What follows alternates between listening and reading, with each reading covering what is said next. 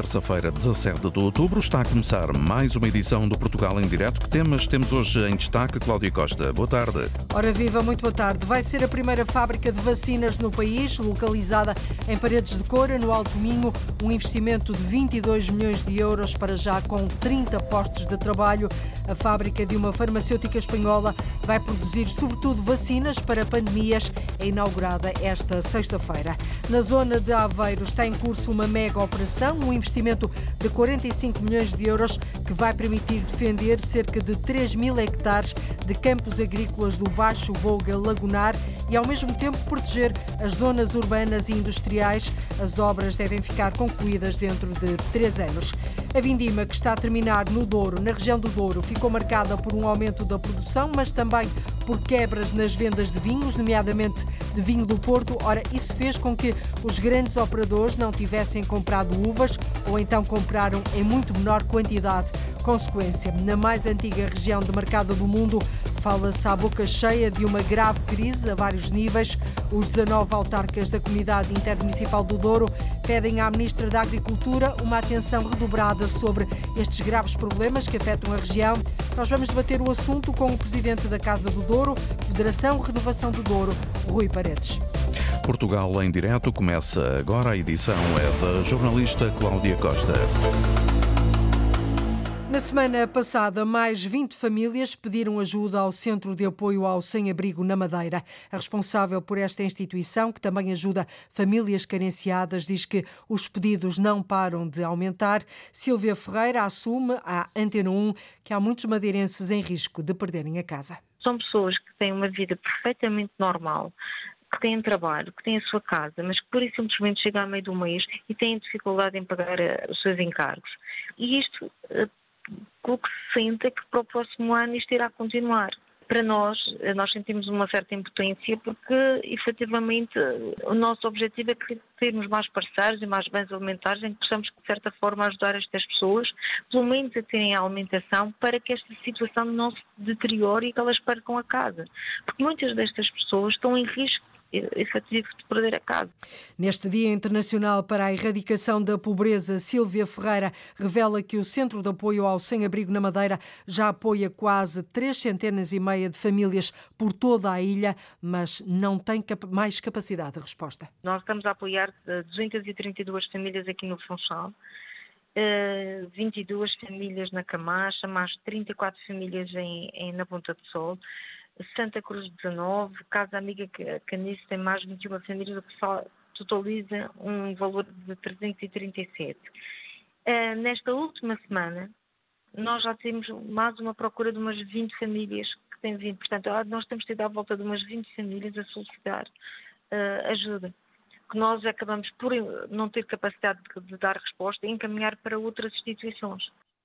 Também o número de sem-abrigo tem vindo a aumentar na Madeira. Neste momento, o CASA ajuda uma centena de pessoas que vivem nas ruas do Funchal. O padrão, o perfil está a mudar. Agora há cada vez mais jovens afetados pelo consumo de droga. Já a Caritas, a instituição ligada à Diocese do Funchal, diz que têm chegado menos pedidos de ajuda. Duarte Pacheco suspeita que o motivo seja uma dispersão dos apoios dados por diversas instituições. O ano 2021, no, no total, total, a Cartas apoiou 729 famílias. Em 22, 648. E até junho deste ano, 413. Até ao final do ano, possivelmente, temos chegar aqui à volta dos 500 e pouco. Não sei, ao menos que a coisa mude muito radicalmente. Não, não notamos, neste momento, alguma procura fora do normal. E também o que acontece às vezes são pedidos pontuais para determinadas situações isoladas. E aqui, quando falo do apoio, não falo só do apoio alimentar, falo de várias áreas de apoio. Falo apoio em roupas, apoio em equipamentos domésticos, medicamentos. E uma coisa que não se fala muito é o apoio psicoemocional que estas famílias se encontram. Eh, também temos alguns números que eh, relatam que esta situação é difícil. Às vezes não é bem a falta de dinheiro, mas é um, uma desorganização tão grande, um estado emocional tão instável que leva a pessoa a não saber se organizar.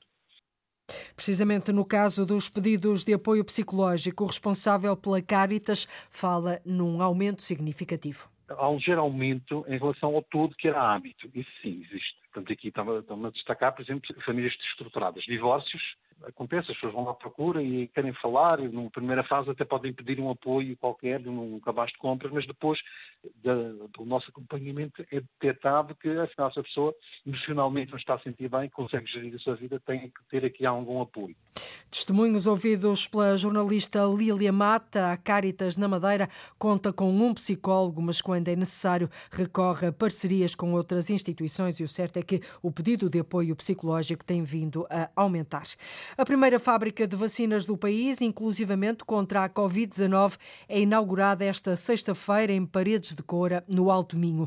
Nesta primeira fase, o investimento é de 20 milhões de euros. São criados 30 postos de trabalho diretos. Este é apenas um primeiro passo. O projeto, criado em parceria com uma farmacêutica espanhola, prevê também a construção de mais duas unidades, igualmente em Paredes de Coura. A Câmara do Alto Minho diz que vai criar no interior um centro biotecnológico no Namaral. Desde paredes de cor, alto minho, autarca dá voz ao aplauso coletivo. É a primeira fábrica de vacinas do país e é uma boa notícia porque não são muitos países que conseguem produzir hum, vacinas. Vítor Paulo Pereira destaca a parceria criada com uma farmacêutica espanhola com sede em Porrinho, Galiza. O investimento é de 20 milhões de euros e vai permitir, diz o presidente de Câmara de Paredes de Cora, diversificar os setores industriais. Não devemos esquecer que a Zendal é uma empresa que já está nesta área desde 1939, ou seja, às vezes até fazer uma fábrica é fácil, só que o processo biotecnológico é muito complexo. É uma boa notícia para o país e também uma notícia maravilhosa para Paredes de Coura, porque podemos também, pela primeira vez, diversificar os nossos setores industriais que estavam muito centrados no calçado e na indústria, e na indústria automóvel. E mais, diz o autarca, a fábrica de vacinas que vai ser inaugurada sexta-feira vai depois permitir criar um centro biotecnológico no interior. O objetivo principal, e por isso é que já estamos a trabalhar até com a EPRAMI, a escola profissional daqui, porque precisamos naturalmente de cientistas de topo mas também precisamos de pessoas formadas para trabalharem na, na produção industrial, que também é exigente. E por isso o autarca de Paredes de Cora já está a firmar protocolos com a Universidade do Minho e o Politécnico de Viana do Castelo, diz que vai atenuar as dependências de Portugal em relação à indústria farmacêutica. E devagarinho, eu acho que se trabalharmos todos em conjunto, Portugal pode ser competitivo numa área, como é o caso da indústria farmacêutica, em que atualmente acho eu que nós já ultrapassamos a barreira ou o limiar dos 2 mil milhões de euros de exportação. No dia do arranque, sexta-feira, a fábrica de vacinas de paredes de Cora, a primeira do país, cria 30 postos de trabalho. A fábrica de uma farmacêutica espanhola vai produzir, sobretudo, vacinas para pandemias. É inaugurada na próxima sexta-feira e vai ser, assim, a primeira fábrica de vacinas em Portugal. As obras que vão permitir defender cerca de 3 mil hectares de campos agrícolas do Baixo Volga Lagunar e, ao mesmo tempo, proteger as zonas urbanas e industriais devem ficar concluídas dentro de três anos. Trata-se de uma mega operação que está em curso na zona de Aveiro e que passa por construir um açude Uma ponte e um dique com 22 quilómetros. Um investimento, Lourdes Dias, de cerca de 45 milhões de euros. A construção da Ponta Sud, no Rio Novo do Príncipe, em Cacia, Aveiro, já está no terreno. Uma obra importante para proteger toda a zona das cheias quando a ria transborda. A margem do Rio Novo do Príncipe também vai ser requalificada para travar as investidas invernosas do Rio Voga. Mas a obra maior já está em fase de concurso e com orçamento de 24 milhões de euros. É o sistema de defesa primário do Baixo Voga Lagunar. Adiada há décadas, este é um momento histórico para a região de Aveiro, diz o presidente da autarquia Ribau Esteves. Vai ser construído um dique com mais de duas dezenas de quilómetros e várias comportas. São um conjunto de infraestruturas hidráulicas e de diques, aliás, só diques, são 22 quilómetros de extensão, para eh, consolidar eh, a defesa de uma vasta área do território aveirense, são cerca de 3 mil hectares, chamada há muito tempo de Baixo Fogo Lagunar, e por esta via a Comunidade Municipal da Zona Aveiro cumpre um velhíssimo objetivo do Estado português, esta, esta operação eh, em termos de objetivo tem mais de 40 anos, que o Ministério da Agricultura em tempos iniciou, está uma pequena parte que foi executada à volta de uma ideia muito interessante na altura, que era chamada o Polder Piloto, inspirada nos polders holandeses. Esta mega operação, que vale cerca de 45 milhões de euros, financiados pelos fundos europeus, estende-se por Aveiro e Estarreja, toca ainda aos municípios da Mortosa e de Albergaria a Velha, tem como principal virtude proteger os campos agrícolas promover a possibilidade de utilização do seu elevadíssimo potencial agrícola sem gasto de energia para rega, apenas pela gestão dos tais, dos tais canais e das tais infraestruturas hidráulicas, eh, permite a defesa dos valores ambientais, porque obviamente a água salgada que eh, vai entrando, vai destruindo os valores que lá, que lá existem, e estes são os seus efeitos principais, defendendo esta zona da, enfim, da, invasão das águas salgadas, das cheias, eh, que obviamente tudo, tudo destroem, estamos numa ambiência de alterações climáticas. A defesa do Baixo Voga, numa extensão de 3 mil hectares de campos, deve ficar concluída até 2000 e 26. Daqui por três anos, uma obra importante para travar as cheias quando a ria transborda, um investimento de cerca de 45 milhões de euros. O Governo inaugura ao final da tarde o Centro de Controlo do Mar em Oeiras, um investimento de 2 milhões e meio de euros que vai aumentar a capacidade nacional em termos de vigilância e monitorização da navegação, bem como, Diogo Pereira, prevenir a poluição. Antes dos objetivos, vamos à razão. Na costa portuguesa circulam mais de 80 mil navios de grande porte por ano. Nos portos nacionais são realizados mais de 15 mil escalas de navios de grande porte. E com base nestas partidas e chegadas nasceu o Centro de Controlo do Mar, instalado no campus da Escola Náutica Infante Dom Henrique, em Oeiras. É que, como explica o secretário de Estado do Mar, José Maria Costa, com números destes, Portugal tem a responsabilidade de aumentar a vigilância e não só. O controle de tráfego marítimo de acesso aos portos, o controle e vigilância da pesca, a monitorização e suporte global da frota portuguesa, a monitorização de infraestruturas e atividades no mar, a monitorização de áreas marinhas, prevenção e monitorização do controle de emissões, também do apoio a toda a frota de bandeira portuguesa que está a navegar por todo o globo. Enfim, um cumprimento de diversos atos declarativos que são essenciais para navios, pessoas e mercadorias. Em entrevista à agência Lusa, José Maria Costa explica que este centro não vai trabalhar sozinho. Está em articulação com outras entidades nacionais e internacionais, nomeadamente a Marinha, a Força Aérea, a GNR, a Polícia Judiciária, as autoridades portuárias, eh, as regiões autónomas e também a Agência Europeia de Segurança Marítima e, e a IMO. Um trabalho coordenado que torna o país mais eficiente. É de facto uma infraestrutura que vai dotar Portugal de melhores condições técnicas e operacionais. E com capacidade para saber tudo o que se passa nas águas portuguesas. Um investimento de 2 milhões e meio de euros que vai aumentar assim a capacidade do país em termos de vigilância e monitorização da navegação, bem como prevenir a poluição. Agora, só o Governo ou a Comissão de Coordenação e Desenvolvimento Regional do Algarve podem travar a construção de um projeto turístico na Lagoa dos Salgados. É pelo menos isso que esperam várias associações ambientalistas. Isto porque a Lagoa dos Salgados, localizada entre Silves e Albufeira, é um dos poucos locais do país onde se pode observar, num ponto fixo, o maior número de espécies de aves aquáticas, como por exemplo flamingos e garças vermelhas. Cristina Santos. As associações ambientalistas fazem figas e esperam que a Lagoa dos Salgados seja protegida de empreendimentos turísticos. Aguardam, por isso, uma reunião com o Instituto da Conservação da Natureza, também com a CCDR e ainda com a Câmara Municipal de Silves.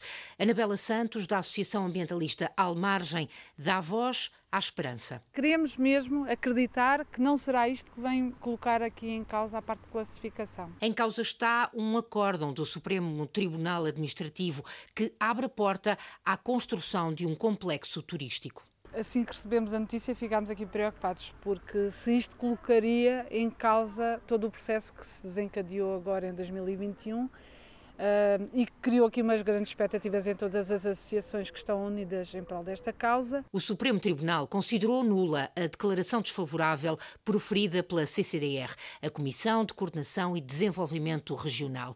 A CCDR tinha chumbado a construção do empreendimento que prevê 4 mil camas para uma zona considerada única no país. Anabela Santos, da Almargem, aponta a importância da Lagoa dos Salgados. Obviamente que as aves são aquilo que chamam mais a atenção e que já uh, levam a que dezenas de observadores vão lá todos os dias ver as aves ao longo do ano. Estamos a falar de mais de 200 espécies que já foram registadas lá. A criação da Reserva Natural da Lagoa dos Salgados está prevista no Orçamento de Estado para o próximo ano, mas está também em causa. No entanto, os ambientalistas esperam que as autoridades possam fazer alguma coisa próprio ICNF também julgo que estará empenhado aqui na classificação e o próprio Ministro do Ambiente e Ação Climática também já fez declarações. Declarações do Ministro Duarte Cordeiro há cerca de três semanas que recuperamos. Não vemos da informação que temos do ICNF como é que é possível que aquele projeto vá em frente. O Ministro do Ambiente, no final de setembro, sobre a Lagoa dos Salgados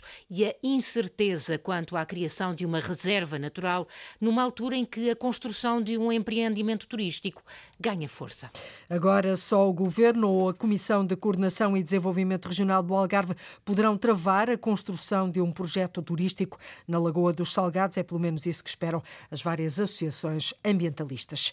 É o fim da parceria público-privada conhecida como a PPP dos relevados sintéticos. A Câmara de Braga aprovou a compra da Sociedade Gestora de Equipamentos, estimando uma poupança de 28 milhões de euros para os cofres da autarquia.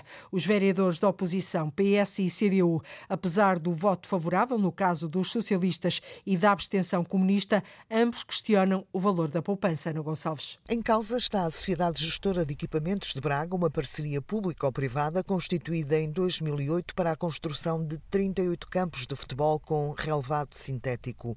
A Câmara decidiu acabar de vez com esta parceria pública ou privada, adquirindo capital privado, uma medida que o presidente Ricardo Rio diz que vai poupar aos cofres do município mais de 20 milhões de euros. Comparativamente com a situação de manutenção da SEGEB, vai poupar 28 milhões de euros, que é aquilo que está no estudo uh, elaborado pela Ernst Young e pelas entidades que nos consultaram. Os outros valores que foram aqui referenciados e que têm a ver com o valor que vai ser pago aos eh, parceiros privados, têm a ver com outros fatores que, caso se mantivesse a SEGEB, muitos deles teriam também que ser suportados, encargos com lucros cessantes, encargos com manutenção, enfim, questões que têm a ver com a própria operação da SEGEB e que não são comparáveis em sede de poupança. O PS, apesar de ter votado a favor, diz que a poupança efetiva não será a anunciada por Ricardo Rio. Artur Feio afirma que há que ter em conta os 15 milhões de euros que serão pagos ao privado. A poupança uh, rondará os, os 13 milhões de euros. Portanto, a conta é simples, são 28 milhões menos 15, são 13 milhões de euros. Isto não tirando aqui o custo do dinheiro efetivo da nova contratação, todos estes custos de, de análise de estudos e temos aqui qualquer coisa que, ou alguma coisa que temos que considerar, que é, é, tudo isto começa agora, vai para o Tribunal de Contas, por mês são 150 mil euros. O vereador da CDU optou pela abstenção, por entender que a solução apresentada não acautela o interesse público na totalidade. A proposta segue agora para aprovação na Assembleia Municipal e depois para o Tribunal de Contas para validação. A proposta foi aprovada na reunião de Câmara. É o fim da parceria público-privada conhecida como a PPP dos relevados sintéticos em Braga. Por causa do mau tempo, vários espaços verdes da cidade de Viseu vão estar fechados temporariamente porque há risco de queda de ramos, foi o que anunciou hoje a autarquia. Num aviso de segurança emitido ao início da manhã, a Câmara informou que decidiu encerrar temporariamente a Mata do Fontelo, o Parque Aquilino Ribeiro, a Mata do Cerrado e a mata da Quinta do Bosque, devido às previsões de fortes rajadas de vento, de vento forte. Na noite passada, até às sete da manhã de hoje, a Autoridade Nacional de Emergência e Proteção Civil já tinha registado quase 400 ocorrências relacionadas com o mau tempo, a maioria na Grande Lisboa e Península de Setúbal, não causaram vítimas. Entretanto, o número de ocorrências aumentou bastante com o decorrer da manhã. Oito distritos de Portugal continental estão hoje sob aviso laranja do Instituto Português do Mar e da Atmosfera por causa do vento e da chuva forte. No Porto, continuam interditas a circulação automóvel e pedonal a Avenida Dom Carlos I e a Avenida Gustavo Eiffel, na Foz. acho que está desorganizado e pouco cuidado, não é? Eu acho que vemos isso. E mais? Acho que há muito ruído, seja sonoro, seja também visual. Refiro-me a anúncios, se calhar, pouco contextualizados. Refiro-me a estes três degraus que o Lar do Rato tem. E por isso, Orlinda Brandão, a população é auscultada. Esta necessidade de mudança levou a Associação Príncipe Mais Real a juntar-se à Câmara Municipal de Lisboa no arranque do processo de participação pública para a requalificação do Largo do Rato. Uma da tarde, 35 minutos em Portugal continental e na Madeira, menos uma hora nos Açores, está a ouvir o Portugal em direto da Antena 1. Os 19 autarcas da Comunidade Intermunicipal do Douro pediram à Ministra da Agricultura uma atenção redobrada sobre os graves problemas que existem naquela região e que colocam em causa, segundo eles, a sustentabilidade económica, social e ambiental. A vindima que está a terminar no Douro ficou marcada por um aumento da produção, mas também por quebras nas vendas vendas de vinhos, nomeadamente do vinho do Porto. Por isso levou a que grandes operadores não tivessem comprado uvas ou então compraram em muito menor quantidade aos produtores. Ora, esta conjugação de fatores está a fazer moça e de que maneira? A região de mercado do Douro, convém recordar, exporta anualmente cerca de 44% do valor total das exportações portuguesas de vinhos e neste território o turismo tem crescido, designadamente o enoturismo. Ora, para debatermos esta situação, situação. Convidamos o presidente da Casa do Douro, Federação Renovação do Douro, Rui Paredes, está connosco em estúdio. Muito boa tarde, Rui Paredes, bem-vindo. Convidamos também, convém esclarecer, o presidente do IVDP, o Instituto dos Vinhos do Douro e do Porto, Gilberto Igrejas, mas alegou impossibilidade de agenda. Rui Paredes, os autarcas analisaram a situação que se vive atualmente na mais antiga região de mercado do mundo, o Douro, e aprovaram uma moção através da qual pedem uma atenção redobrada à ministra Maria do Céu Antunes. O que é que querem dizer com atenção redobrada? Bem, eh, antes de mais também muito obrigada pela, pelo cuidado do, do convite e uh, uma forma também de dar eco um, do que são os problemas que estão a ser vividos neste momento no Douro. Um, o, cada vez mais a, a, região do Douro uh, tem-se transformado um, e, o, e, a, produção de uva tem-se transformado em algo que fixa as pessoas. Os territórios. Nos territórios. nos territórios, exatamente. Uhum. Os territórios cada vez mais são um, desertificados uh, ao êxodo da população. Uh, e precisamos efetivamente de ter atividade económica. Quando nós temos um, um, um PIB da região assente na produção de uva e, consequentemente, na produção do vinho. Um, e se eventualmente há uh, estes fenómenos que só, se transformam um pouco em tempestades perfeitas, em que de alguma é forma. É o caso? Estamos a viver uma tempestade perfeita no Douro? Estamos a viver uma, uma, um fenómeno de tempestade perfeita porque existe quebra nas vendas, existe operadores a não receberem uh, uvas dos viticultores, os viticultores a não terem onde entregar essas uvas. Ou seja, há muita produção depois, os viticultores vão tentar vender a uva, mas as adegas uh, estarão cheias. Uh, os operadores privados uh, estão cheios, segundo eles, e, de alguma forma, quem tem sido almofada nisto tudo são as adegas cooperativas. As adegas cooperativas têm o setor cooperativo, então. o setor cooperativo, como tem nos seus estatutos a obrigatoriedade de aceitar 100% das uvas que são produzidas pelos seus associados, naturalmente são o, o, recurso que muitas vezes e muita gente se, uh, se enfrenta uh, no sentido de quase pedir, por favor, mesmo não sendo sócios, pedir por favor para lhe aceitarem as uvas porque uh, não, não. Isso tem sido suficiente? Essa aceitação por parte das adegas cooperativas? Eh, eh, essa aceitação tem sido suficiente, mas não Mas tem limites, não é? E o problema que, que, surge neste momento é uh, dificuldades financeiras, porque as adegas cooperativas têm não só dificuldades de estocagem, porque elas próprias também têm Stock. limite de estoque, ou seja, de poder acomodar a recepção desta, destas uvas e destes Sim. vinhos dentro das, dos seus armazéns, e depois, ao mesmo tempo, a dificuldade financeira, porque têm que fazer face ao pagamento das uvas que, que recebem dos associados. Muitas delas estão em situação financeira delicada um, e quer dizer, neste momento o problema é, como lhe digo, é uma tempestade perfeita em que uh, podemos ver muitas adegas cooperativas em situações de, de, não poderem fazer face a. Já tem só... relatos de hum, adegas cooperativas que estejam uh, com a corda na garganta e também produtores de vinho. Havia muitas adegas esportivas que já estavam mesmo antes deste, deste fenómeno. Deste problema. muitas delas, o custo da dívida que está a acontecer neste momento com o aumento das taxas de juro e muitas delas endividadas porque fizeram face a investimentos e, e, e a, outros, e a outros compromissos, de alguma forma está a limitar a capacidade financeira das adegas. E por isso nós também fizemos e temos neste momento a, a preparação, que já está terminado, estamos só a afinar, uh, um conjunto de, de propostas ao, ao, Ministério da. Isto são mesmo propostas, é, um, é, o, é o, o, o, nós aqui encontrarmos, o, sabemos qual é o problema e tentarmos minorar esse problema. Essas a propostas. Que portas é que vão bater? É que estão a bater? nós eh, naturalmente nós regemos um pouco por um, por, um, por compromissos com a tutela. E neste momento é o IVDP e depois a Ministra da, eh, o Instituto de Vinho do Douro e Porto e, e, eh, naturalmente com a Ministra da, da Agricultura. Já tiveram algum feedback por parte do Governo? Os autarcas acima, eh, a Comunidade Intermunicipal do Douro pediu à Ministra da Agricultura uma atenção redobrada sobre estes graves problemas. Já tiveram algum retorno uh, por parte do Ministério? Nós, nós ainda não entregamos este documento, o documento vai ser hoje, hoje? entregue, hoje mesmo. Divulgado uh, na rádio primeiro, vai ser entregue depois. Vai, vai exato. e, uh, entretanto, uh, o que nós queremos é, naturalmente, depois ter uma conversa com a Sra. Ministra e explicar-lhe. Eh, ela, ela, está consciente, ela está consciente. Ela própria foi, tomou a iniciativa de solicitar sugestões, propostas, de uma forma que possam minorar estes problemas. é como digo, nós, o, o, o, o Douro tem cerca de 19 mil viticultores. Eh, que vivem essencialmente da, da viticultura. Milhares de pessoas que vivem daquilo, não é? Não só diretamente, mas indiretamente, porque tudo, toda a economia vive à volta da, da produção de uva e do vinho.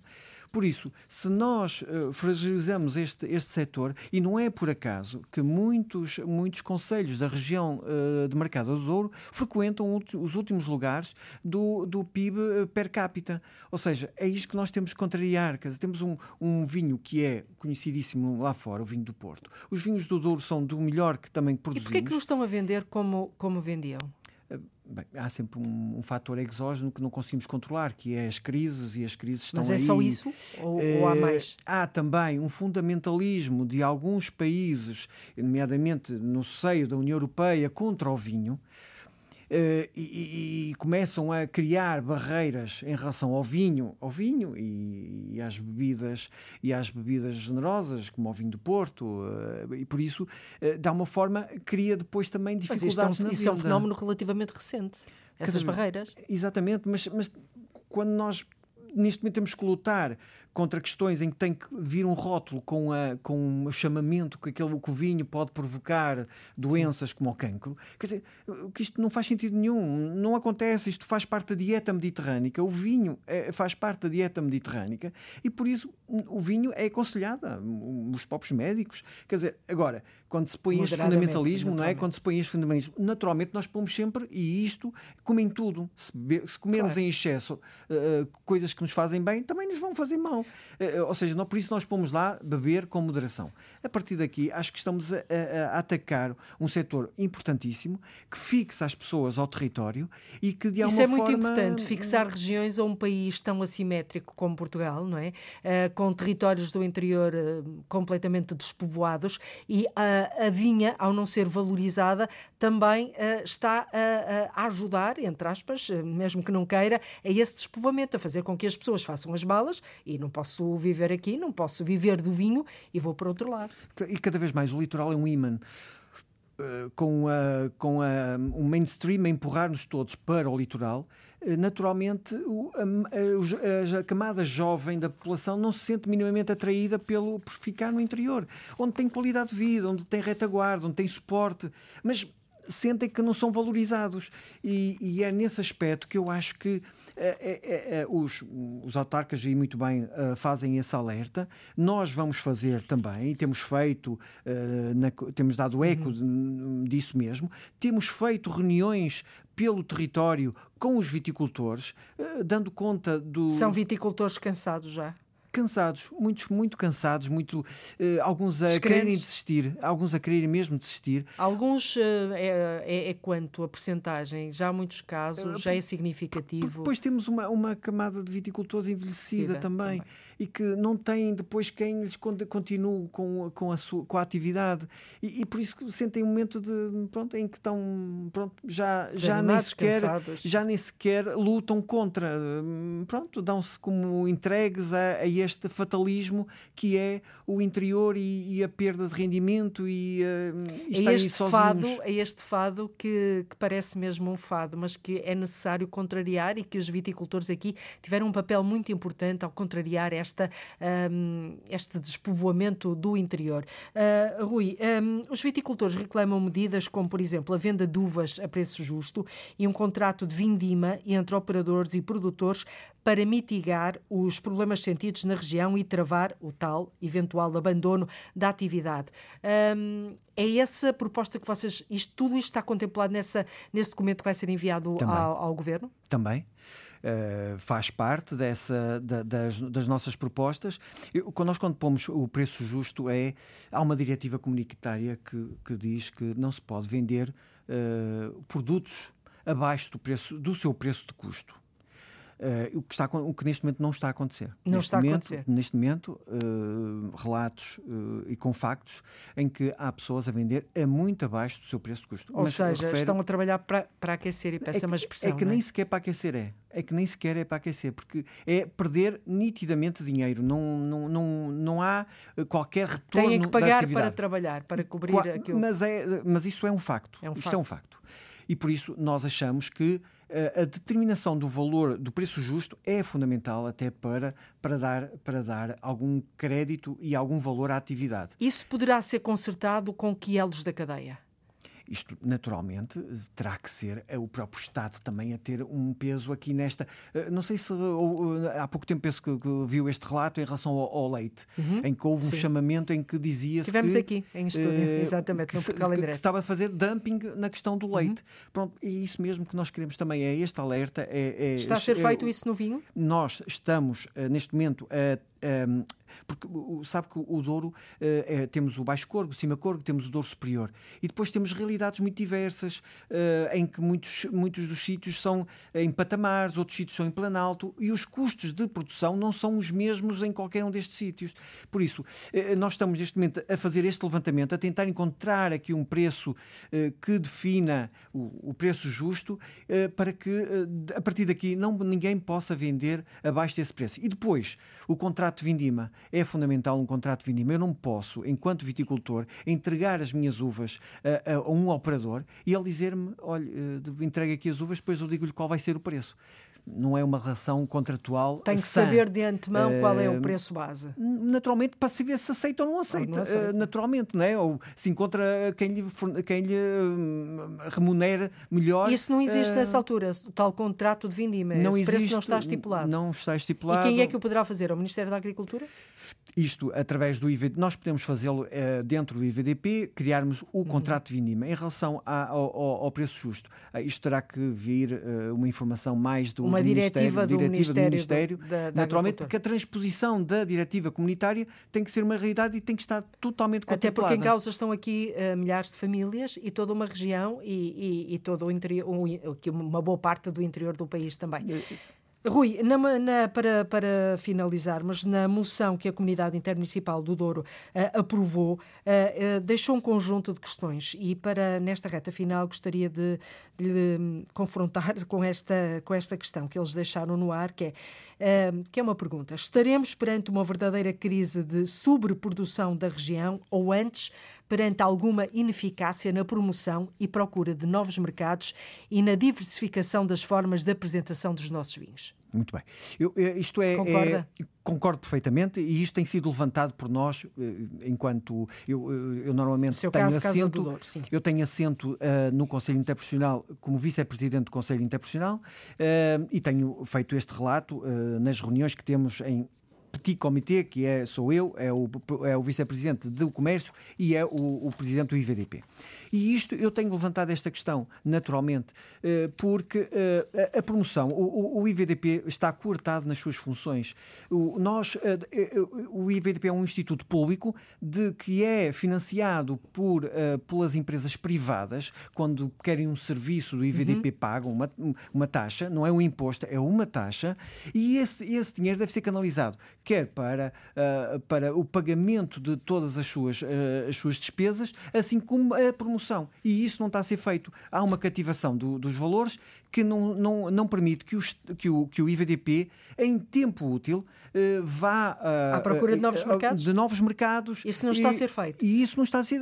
Quando, quando são libertadas estas Portanto, verbas. Daí a questão: está, estaremos perante uma sobreprodução ou então aqui alguma ineficácia Exato. Eu na não promoção considero que haja uma subprodução. Naturalmente, que havendo uma quebra de vinho, estamos. Uh, Na quebra de venda de vinho. De venda de vinhos, exatamente. Uh, naturalmente, isso depois representa subprodução, não é? Porque estamos a vender menos, uh, estamos a produzir o mesmo. Mas é preciso é? é? procurar outros mercados. Novos mercados. E no seu entender, esse, esse trabalho não está a ser feito. Esse trabalho está a ser feito, mas que é Pouquinho, dificultado pelo Estado. O Estado, ao, ao, ao cativar as verbas que temos disponíveis para a promoção e só libertar depois do meio do ano, não permite que em tempo útil se vá uh, e se eleja os melhores mercados e se aposte nos melhores sítios para fazer esse, esse tipo de, Muito de bem. investimento. Ficamos com esta sua última reflexão. Rui Paredes, Presidente da Casa do Douro, Federação Renovação do Douro, muito obrigada por ter vindo à Rádio Pública a apresentar-nos esta grave crise que a mais antiga região demarcada do mundo está a viver. E esperamos que isto seja transformado numa, numa, num novo princípio para, para o Douro, porque senão uh, tenho muitas dúvidas do que acontecerá. Num, e, num, e estou a falar num, num curto espaço de tempo que é 2024. Já, no próximo ano. Exatamente. Nós estaremos naturalmente ser... atentos, sem dúvida, a, este, a esta questão. Muito obrigada, Muito Rui. Obrigado. Até uma próxima oportunidade. Obrigada.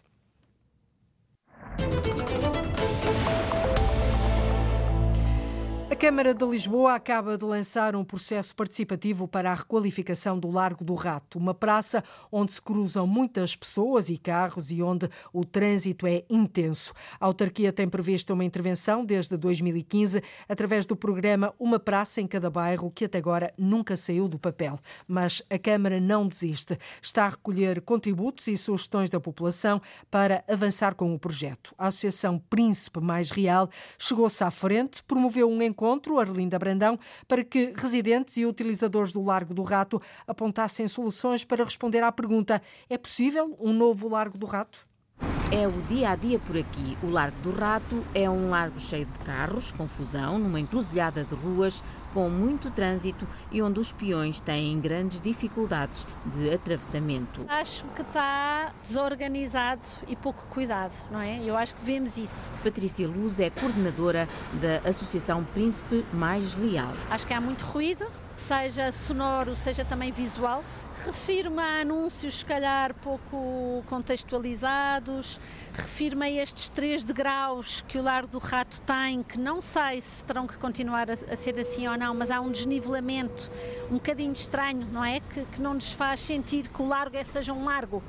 Ah, no fundo, parecem três ruas barulhentas. Esta necessidade de mudança levou a Associação Príncipe Mais Real a juntar-se à Câmara Municipal de Lisboa no arranque do processo de participação pública para a requalificação do Largo do Rato. Chamámos-lhe o World Café, é o nome que a, que a Câmara Municipal também tem estado a dar para estes momentos de encontros da população, ah, para escutar o que a população tem a dizer sobre a cidade e de facto este World Café foi uma coisa que nós fomos nós que fomos ter com a Câmara porque queríamos muito que isto acontecesse. Nós sabemos que o Lar do Rato é um, é um problema por resolver, é um desafio, como hoje em dia se diz, mais do que problema, é um desafio por resolver. Sabemos também que a Câmara ainda não tem as soluções uh, delineadas e que ia de facto começar este processo da escutação e achámos que então poderia ser um ótimo momento para fazer o ponto de partida deste processo de participação da, da, da comunidade. E convocámos a Câmara para este momento. A Câmara foi muito ágil, disse que com todo o gosto estaria. E assim aconteceu. E já aconteceu esse debate informal em que duas dezenas de participantes, dispostos em grupos de quatro a cinco pessoas, partilharam ideias para se encontrar soluções para um novo Largo do Rato. Falamos para o Largo do Rato e eu acho que falamos, na verdade, para a cidade, que é as ruas serem mais do peão e menos dos carros, uh, haver mais verde, que no fundo é aquilo que também humaniza a cidade e nos, faz, e nos traz bem-estar para a cidade. Haver de facto uma diminuição destes transportes ruidosos, do ruído, foi muito, muito falado. E, portanto, sentir que há uma reabilitação bem feita e respeituosa do património. Depois há outras questões técnicas, têm a ver de facto com a impermeabilidade deste, deste terreno, que tem que ser uma coisa a ser vista. A Câmara de Lisboa reconhece que está a ouvir os cidadãos e a desenvolver um processo participativo para a requalificação do Largo do Rato, para promover uma melhor imagem e vivência do espaço público para residentes e utilizadores. Reportagem da jornalista Arlinda Brandão já arrancou o processo participativo para a Câmara de Lisboa envolver os cidadãos na busca de soluções para requalificar o Largo do Rato. Há novos dados científicos que permitem projetar cenários climáticos para a região autónoma da Madeira, imagine até 2100. A temperatura nas zonas altas pode aumentar 14 graus, o nível médio do mar subir 80 centímetros e a precipitação extrema pode tornar-se mais frequente. Estas previsões constam de um relatório da regionalização das previsões climáticas, agora divulgado. Cláudio Ornelas. A temperatura média ronda os 10 graus nas zonas altas da Madeira. A confirmar-se o pior cenário, em 2100, a temperatura nas zonas altas poderá chegar aos 24 graus. Pedro Garré, investigador em alterações climáticas, projeta os cenários para daqui a 77 anos. Destaca-se o aumento de temperatura, principalmente nas cotas mais altas na Ilha da Madeira, que pode ir até aos 14 graus da anomalia comparado com o período entre 1981 e 2010. Normalmente a temperatura média também tem tendência a subir na ordem dos 2 graus nas cotas mais baixas e também em Porto Santo. Existe um aumento significativo também da precipitação extrema, ou seja, entre 20% a 50% mais uh, frequente. Também os períodos de seca podem tornar-se mais longos e as ondas de calor mais intensas, contribuindo para incêndios mais frequentes. E até o final deste século é esperado um aumento da água do mar na ordem dos 80 centímetros. Mesmo que hoje a gente pare de emitir gases de efeito de estufa, é um processo que irá continuar durante este século e durante o próximo século.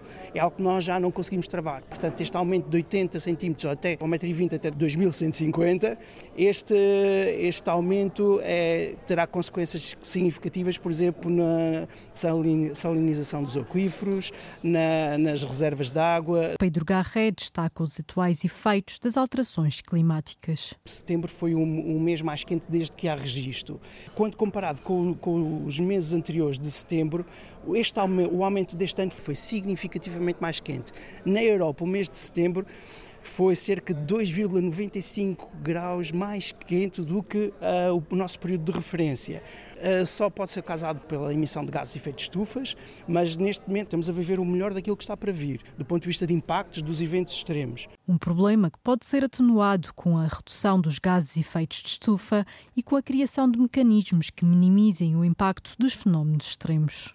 Há novos dados científicos que permitem assim projetar cenários climáticos para a Madeira até 2100.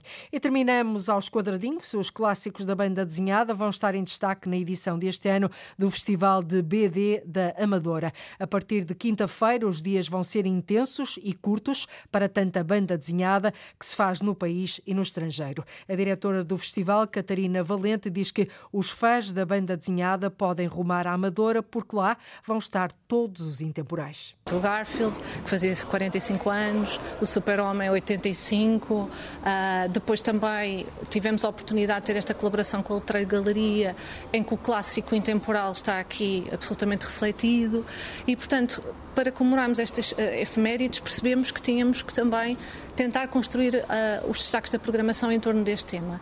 Portanto, congregamos uma série de, de datas especiais, nomeadamente uh, os 60 anos também da Turma da Mónica, e, portanto, decidimos que este seria um festival dedicado a todas as gerações de leitores, porque, de alguma forma, todos estes, todos estes clássicos atingem um bocadinho todas as gerações.